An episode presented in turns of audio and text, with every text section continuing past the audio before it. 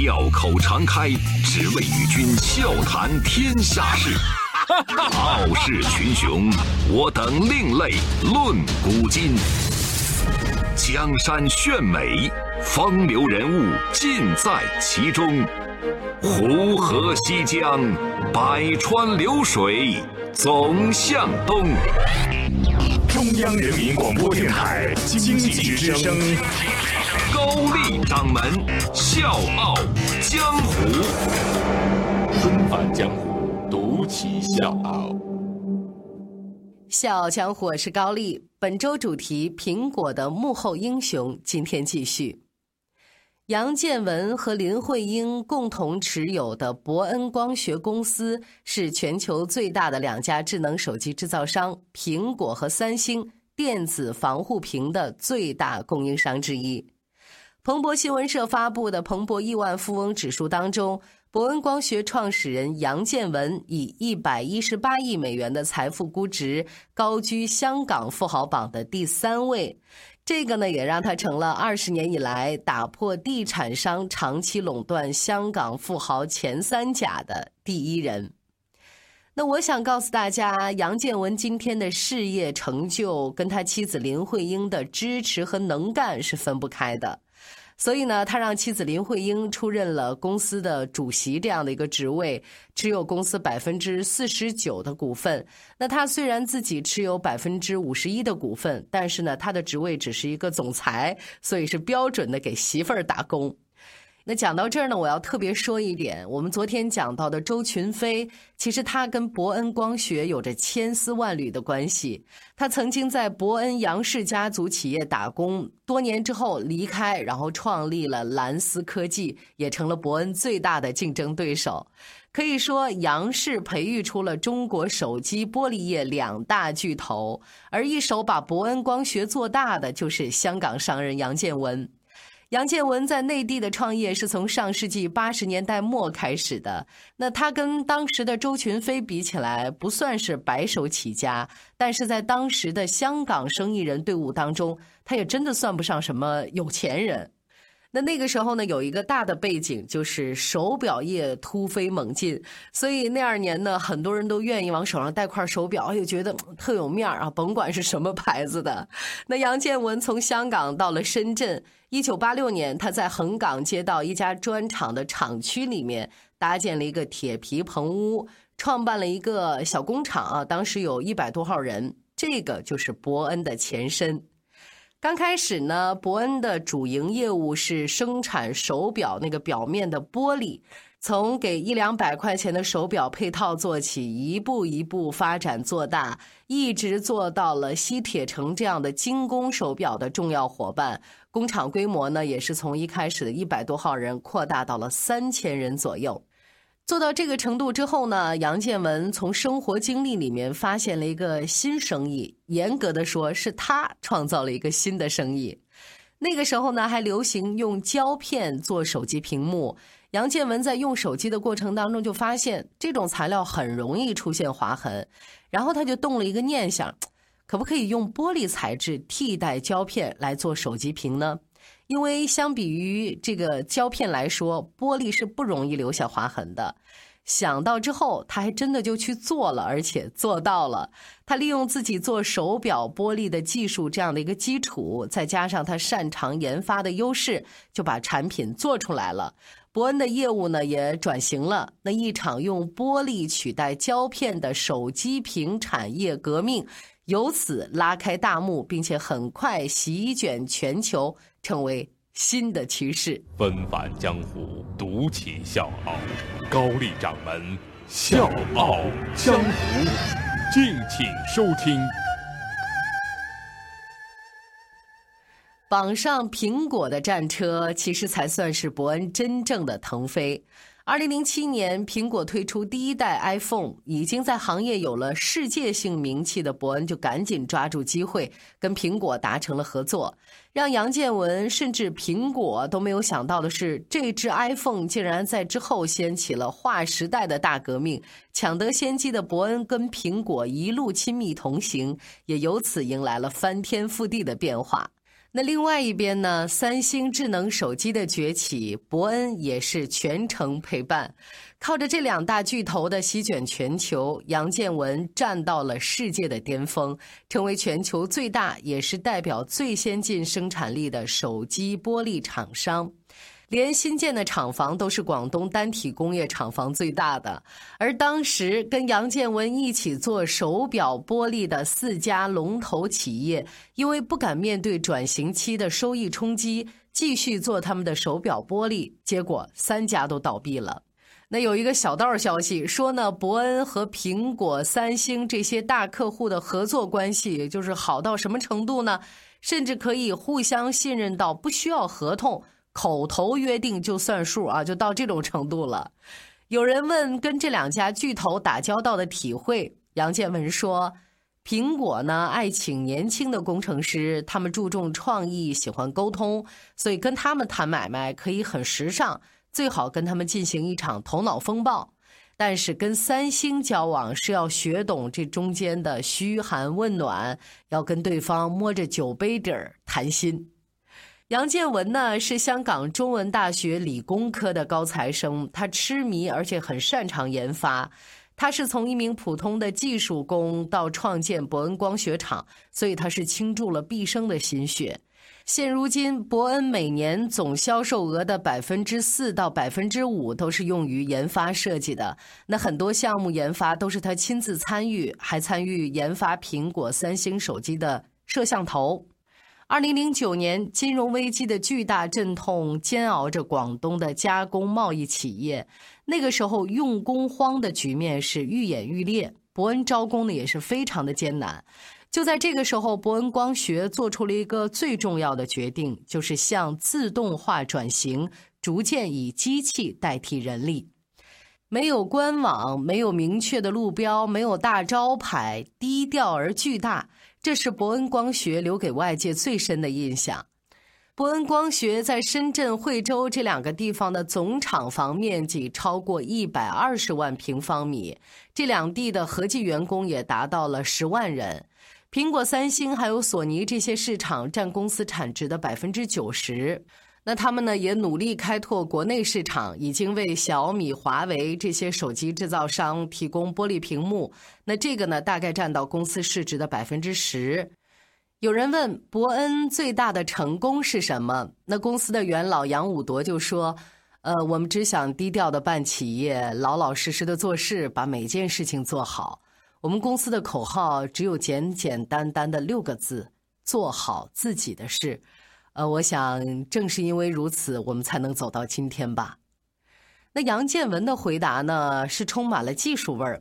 他说：“我觉得应该是创新，就是很多产品别人还没去做，我们就尝试去做了。这就是为什么我们对保安要求严，对知识产权严格保护。如果没上市的产品被偷走了，我们的损失就很大哦。”西方呢有这么一句谚语：“要比他们聪明，但不要让他们知道。”什么意思呢？翻译成咱中国话就是“闷声发大财”啊！这个也是中国人的一种传统文化，当然更是生存的大智慧。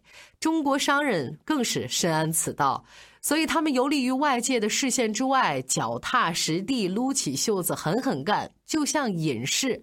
直到某一天暴露在公众的眼皮子底下，很多人说：“哇，还有这么一个人，还有这么一家企业。”然后尽收无数的惊叹和赞美。杨建文对这样的一个道理是深有体会，他也一直是这么做的。他用心营造低调的文化和低调的企业氛围，所以伯恩好像是不存在一样。那刚才我们也说了，没有什么招牌，也没有各种什么宣传语。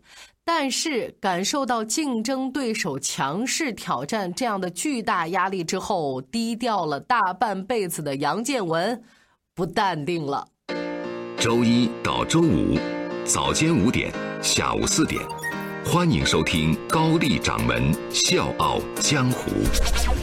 请在公众微信搜索“经济之声笑傲江湖”，记得点赞哦。二零一六年一月底，杨建文高调向媒体宣布，伯恩将在二零一六年年底上市，融资二十亿美元。这个消息一传出来，引起了巨大的反响。杨建文呢，也在当时频频的暴露在各种媒体当中。那接受采访的时候，他很骄傲的说：“我们伯恩不缺钱，也没有银行贷款，一年有几十亿的利润，生意全部都是现汇交易。现在我们业务周转现金有一百多亿元。”所以这问题就来了，不差钱的伯恩为啥要上市呢？而且要融资二十亿美元，很多人都想不通。因为一旦上市，企业就从私人企业变成了公众的公司，就会受到很多的约束。你你这是何苦呢？杨建文的回答非常简单：上市是为了规范经营，增加企业竞争力。可是杨建文只说了一半实话。另一半的实话，他掖着藏着。那业内人士都说了，不差钱的伯恩想上市，主要就是为了昨天咱笑傲江湖讲到的蓝思科技上市带来的挑战，想借助资本市场保持领先优势。同样是苹果、三星手机玻璃盖板重要供应商的蓝思科技，二零一五年年初上市。上市之后如虎添翼，发展势头非常的迅猛，紧紧咬住领头的伯恩，所以那个时候大有赶超之势。这个就让杨建文有了强烈的危机感。怎么甩掉紧追不舍的老对手蓝思科技？杨建文想了很长时间，终于他把目光投向了股市，投向了资本市场。蓝思科技就是借助资本的力量，迅速壮大了自己呀。那我完全也可以这么做，让资本给自己插上腾飞的翅膀，这样蓝思科技想追上我，那就没那么容易了。打定主意之后，杨建文抛弃了大半辈子的低调作风，就高调了啊！一改从前躲避媒体的这样的一贯做法，和媒体也亲近起来了，很多次的接受媒体的采访，而且在采访当中放话，伯恩要上市了。这一下子就抓住了眼球，频频上了媒体头条。可是这话说出去一年半了，杨建文上市融资二十亿美元的豪言壮语，最终成了空中楼阁。他本人也绝口不再提这档子事儿了。更糟糕的是，他对二零一六年产值预期四百亿的这样的期望也落空了，整整少了一百四十亿。吸取这个教训之后，杨建文再次回归之前的生活作风，低调、埋头苦干、脚踏实地、心无旁骛。这之后，企业发展势头也是蒸蒸日上。笑傲江湖，掌门人高丽，谈古论今，风趣幽默，我爱听。您是谁呀？铁成干嘛伴您收听？那今天节目最后，不妨分享一点干货吧，就是闷声发大财这个古老又博大精深的智慧是怎么成为杨建文立业发财盛名的利器？归根结底，它是靠三大妙招来实现的。首先，你得找伯乐啊，得有伯乐。上世纪八十年代，杨建文到深圳创业，遇到了人生最大的贵人，就是富士光学老板林博。呃，不但是得到林伯的赏识，更是赢得了林伯女儿林慧英的芳心，抱得美人归。是的，就是他的媳妇儿兼老板林慧英。在林氏父女的帮助之下，杨建文成功进入手表玻璃行业，迎来了事业的第一春，挖到了第一桶金。二零一零年，杨建文为了高效整合，并且纪念前董事长林博先生的恩情，把林博的富士光学和他的伯恩光学整合为伯恩光学有限公司。节目开篇我们也提到了，他占据百分之五十一的股份，担任总裁；老婆林慧英呢，拥有百分之四十九的股份，出任董事长，开创了事业的第二春，登上了行业隐形冠军的宝座。那第二点呢，就是要有好的伙伴。二零零七年，苹果推出第一代 iPhone，掀起了智能手机的革命。那杨建文呢，也是抓住了这个千载难逢的机会，成为苹果手机玻璃的重要供应商，一直合作到现在。之后呢，又拿下了三星。那在伯恩的业务当中，苹果、三星的订单也占据了百分之九十。毫无疑问，苹果、三星是伯恩的摇钱树。一旦失去了这两位款爷，那伯恩非常有可能会遭到灭顶之灾。最后是享受工作的乐趣。杨建文是一个精力充沛的人，几十年以来，他每天都是工作十五到十六个小时，每天哦，工作节奏也是特别的快，经常是往来香港、内地啊，还有国外，很难休息。他说：“我是学电子专业的，对现在做的产品非常有兴趣。如果没有兴趣，为了钱做什么事情你都会觉得很累，所以我不累。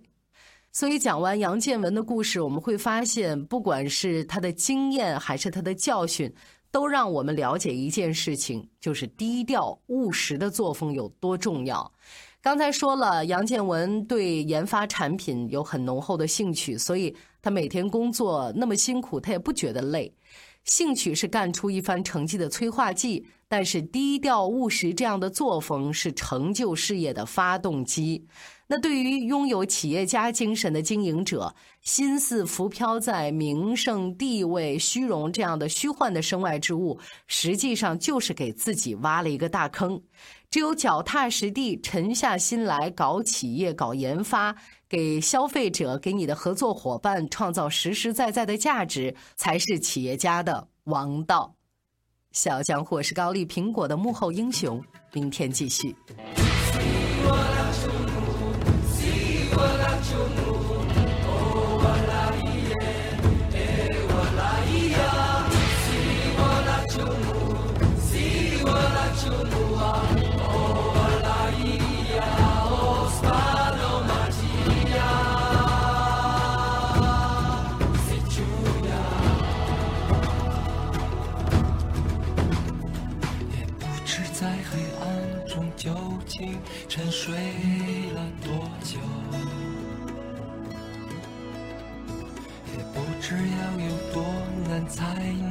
睁开双眼。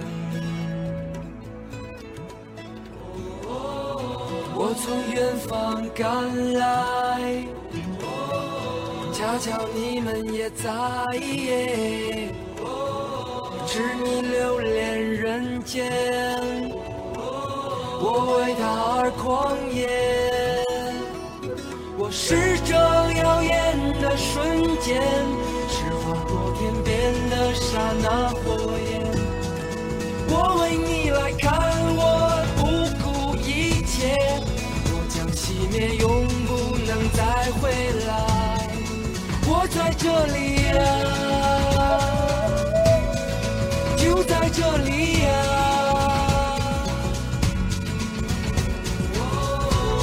风一般短，夏花一样绚烂。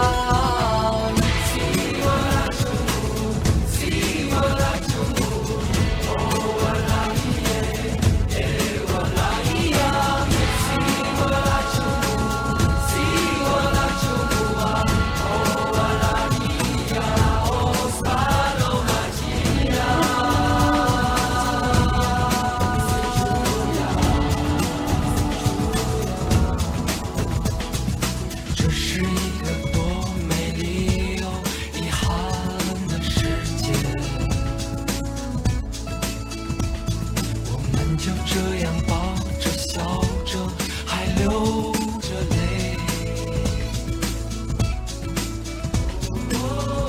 我从远方赶来，送你一面之约，致你流泪。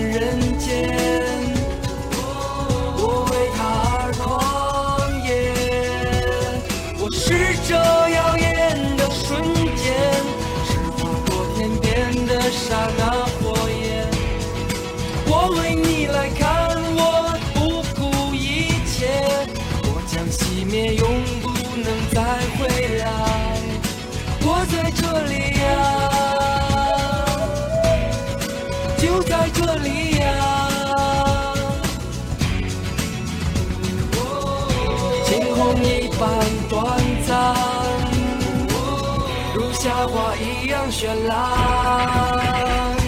我是这耀眼的瞬间是划过天边的刹那火焰。我为你来看我不顾一切我将熄灭永不能再